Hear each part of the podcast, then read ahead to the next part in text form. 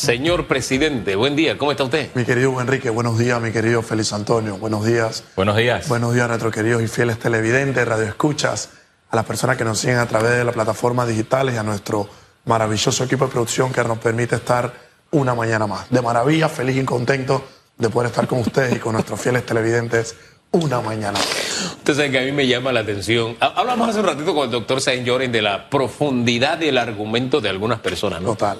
Entonces, como el doctor presentó argumentos, presentó algunas ideas, por ejemplo, en, el sector salud y educación son sectores donde no debe haber huelga. Ese es su punto de vista, ¿no? Y explicó por qué. Mire este argumento tan profundo. Descríbalo usted. Tres emojis de... Payaso, payaso y payaso tres payasitos. O sea, su argumento, el argumento de esta persona contra lo que dice el doctor es poner tres emojis de payasito.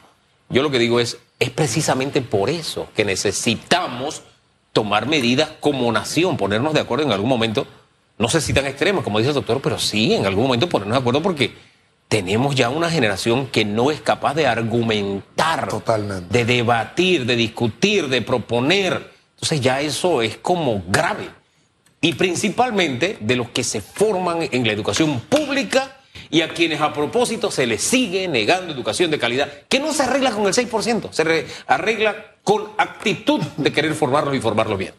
En definitiva, mi querido Enrique, partiendo de ese hecho, yo creo que nuestro país requiere y necesita con carácter de urgencia y de emergencia, sin duda alguna, un fortalecimiento.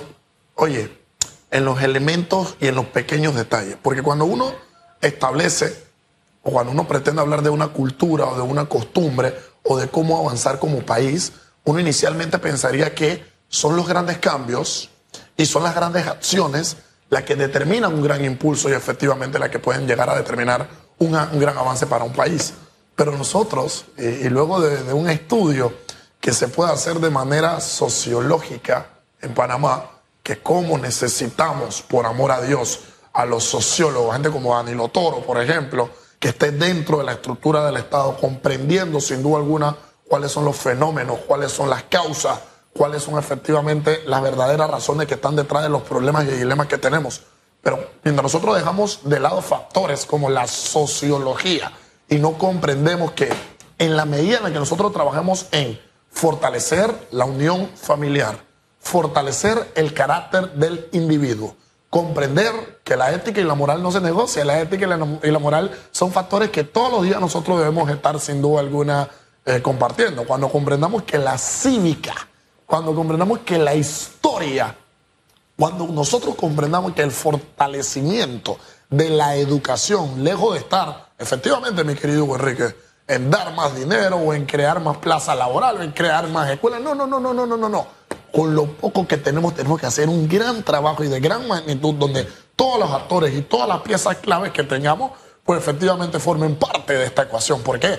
Porque Panamá lo exige, Panamá lo merece y lo necesita. Y en la medida en que ese trabajo no se hace, mi querido Félix Antonio, pues que tenemos una ola de perjuicio y una generación que hoy por hoy no está siendo preparada de la mejor manera y no va a poder responder el día de mañana a esas necesidades que como país van a seguir surgiendo y naciendo. Y lo que vemos en Panamá es que se crean más corregimientos que escuela ya.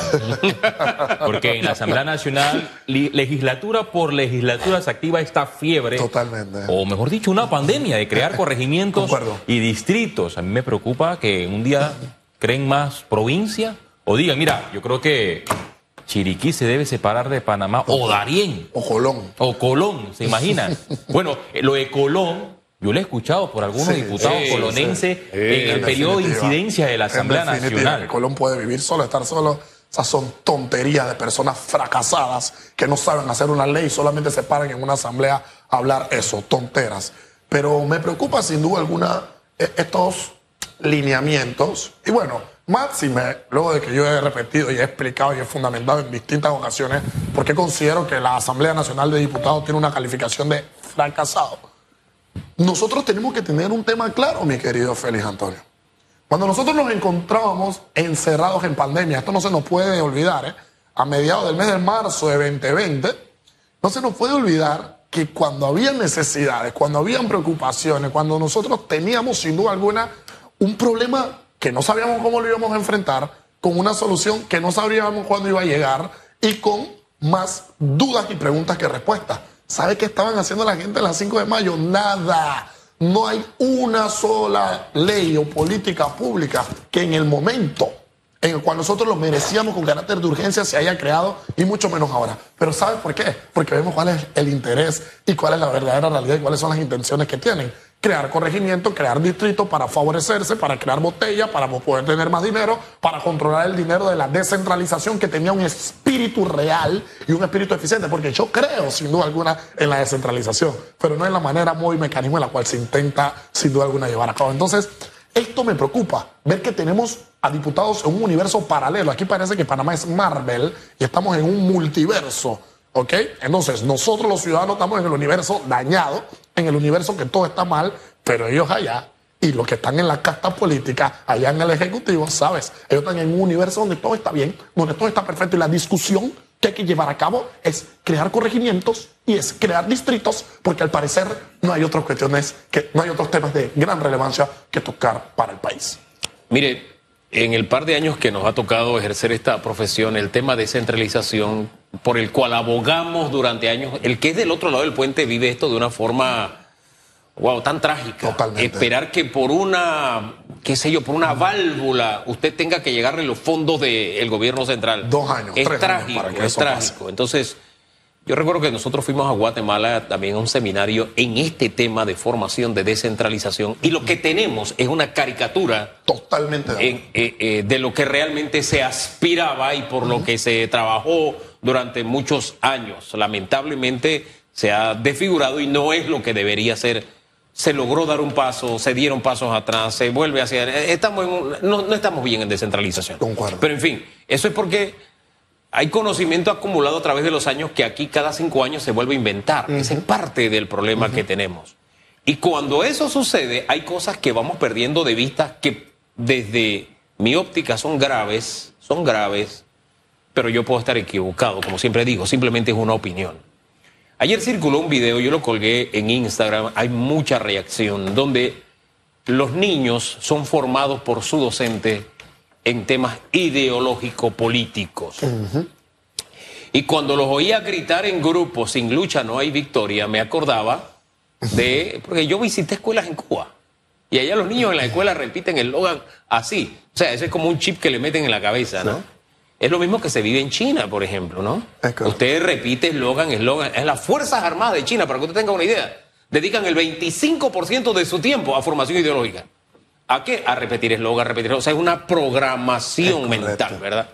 Y yo no sé si nuestras escuelas deben convertirse en eso que vimos en ese video ayer. Yo no sé cuál es su punto de vista. No, para nada. Eh, yo sin duda alguna estoy en contra de que las escuelas, colegios y universidades eh, sean utilizadas como herramientas para implementar un chip ideológico. Por ejemplo, este es el caso de un país hermano de Sudamérica, Argentina. A usted en Argentina, desde la escuela, desde que usted es niño, le van metiendo gota a gota, ¿eh? como si fuese un, goteo. Socialismo, socialismo, socialismo, socialismo, depende del Estado, tienes que creer en el Estado, todo lo tiene que resolver el Estado. Y por eso las situaciones de Argentina, que el siglo pasado estaba gobernando en temas económicos, su Producto Interno Bruto se comparaba casi al de los Estados Unidos. Hoy en Argentina, los argentinos están viendo cómo salen de ese país. Pero es sin duda alguna por esto. Cuando usted mal quiere implementar un sistema educativo, cuando usted mal quiere de sus cabales implementar un sistema ideológico, y ojo, eh, que nos notamos distantes de esa realidad. Por aquí hay una mesa de diálogo donde hay un grupo que dice, aquí en Panamá se va a hacer esto. Ah, no lo vas a hacer. Bueno, nosotros vamos a la calle, nosotros vamos a hacer en lo que en cuanto convengamos y queramos. Pero esto ya se nace producto de una carencia educativa. Y ojo, eh, padres de familia, nosotros también tenemos un compromiso en el hogar, ¿eh?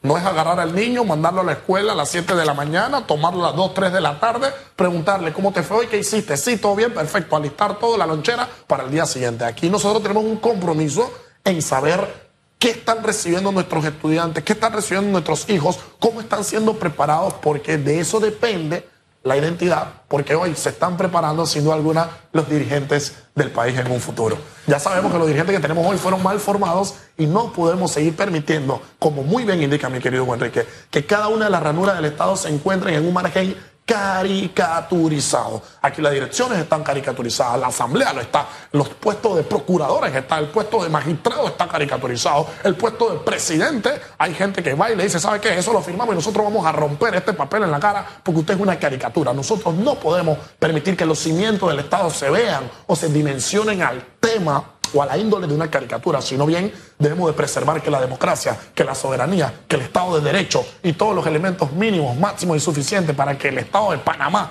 pueda seguir a la vanguardia y ante el avance, oye, no se pierda como una caricatura y sin duda alguna nos encontremos siempre en ese camino a avanzar como país, como nación. Hombre, presidente, gracias. De pasiones vivimos los seres humanos, ¿eh? Gracias a ustedes, espero que tengan una linda mañana. Nosotros también le damos gracias a usted por estar en sintonía. Mañana tendremos más información aquí primero en Dios, Primero Dios. De aquí entonces nos regalamos el mejor jueves de nuestra vida, ¿le parece? Bendiciones. Esto fue Radiografía